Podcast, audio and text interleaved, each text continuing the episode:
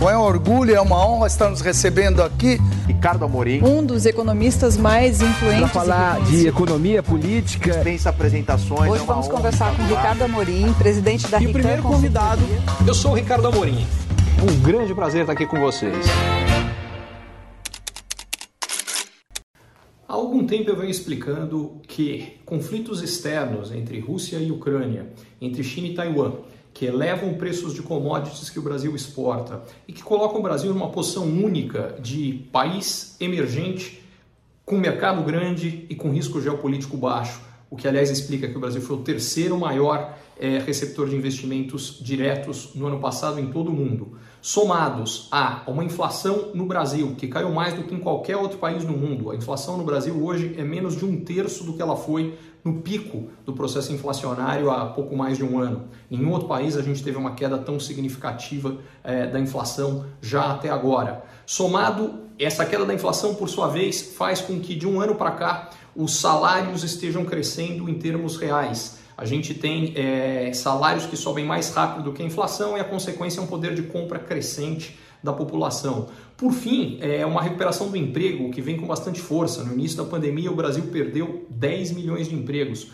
mas de lá para cá a gente recuperou os 10 milhões e 7 milhões a mais. Mais gente empregada, com mais poder de compra, economia mais forte. E por conta disso tudo, eu venho dizendo que a economia brasileira vai surpreender e crescer mais do que as pessoas imaginam. Isso aconteceu ano passado. Projeção no início de 2022 é que o PIB brasileiro, da maioria dos economistas, é que ele cresceria só 1%, ele cresceu 2,9%, praticamente a mesma coisa do crescimento chinês no ano passado, que foi de 3%. E agora o PIB do primeiro trimestre mostrou exatamente a mesma coisa. O PIB brasileiro cresceu no trimestre 1,9%, que se a gente anualizar, seria um crescimento de quase 8%.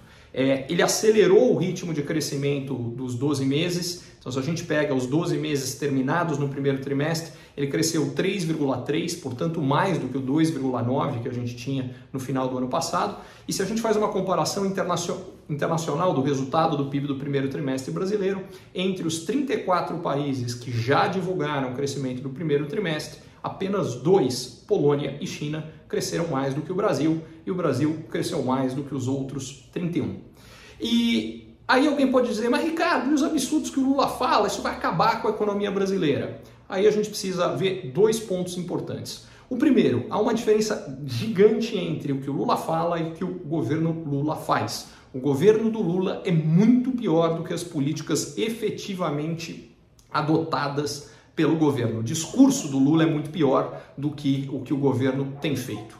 O segundo ponto é que uh, soma-se a isso que, ah, Ricardo, então você está falando que não tem consequência, que, porque ainda assim houve piora na qualidade da política econômica. Ah, então isso não tem consequência? Claro que tem só que demora. E esse é o ponto que eu venho reforçando há algum tempo. As pessoas, nesse ambiente ultra politizado e polarizado que o Brasil vive, acham que venham muita gente prega que a economia vai afundar rapidamente. Não é assim que a economia funciona. E isso, mais uma vez, não significa defender nenhum lado, nenhum outro. É só ter análise objetiva, prática, técnica. E eu sei que hoje em dia todo mundo odeia porque todo mundo quer politizar, mas o fato é que, ainda olhando para frente, ainda mais com um pacote de estímulo que a gente deve ter na China para o setor imobiliário, que aumenta a demanda por é, particularmente por minério de ferro, que é um dos dois principais produtos de exportação brasileiro. O fato que a taxa de inflação global está caindo e que esse movimento de alta de juros que freia a inflação está ficando para trás. O fato de que a gente deixou para trás o risco é, de uma bomba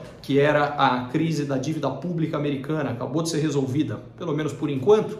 Tudo isso sinaliza que o PIB brasileiro vai continuar surpreendendo positivamente nesse ano e muito provavelmente a gente vai ter algo parecido com o ano passado. Começou o ano, o pessoal esperando o crescimento do PIB esse ano na faixa de 1%, e eu desconfio que provavelmente ele vai estar muito mais perto dos 3 do que do 1.